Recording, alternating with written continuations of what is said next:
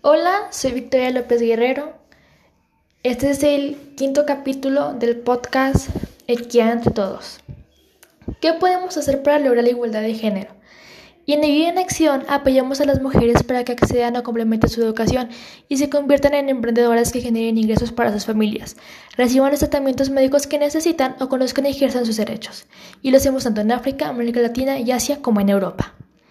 Si eres mujer, puedes trabajar por la igualdad de género implicando directamente en asociaciones y organizaciones que trabajen por la igualdad entre hombres y mujeres en todos los ámbitos de la vida. Si no tienes posibilidad de dar un paso más e implicarte en el activismo ciudadano, puedes hablar de este tema con tus amistades y familiares, dando a conocer los obstáculos a los que el género femenino se enfrenta cada día. Si eres hombre, también puedes implicarte igualmente en movimientos feministas, porque trabajar para lograr una igualdad real entre hombres y mujeres es una tarea en la que todas las personas debemos estar implicadas. Además, y puedes establecer relaciones respetuosas y saludables con las mujeres, porque al final no se trata de una que otra cosa que tratamos de igual a igual.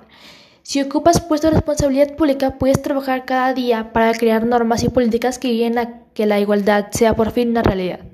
Si trabajas en la enseñanza, puedes educar en valores para que la infancia crezca subiendo que su género no determinará su futuro. Si trabajas en medio de la comunicación, puedes informar desde un punto de vista inclusivo sin reproducir roles de género.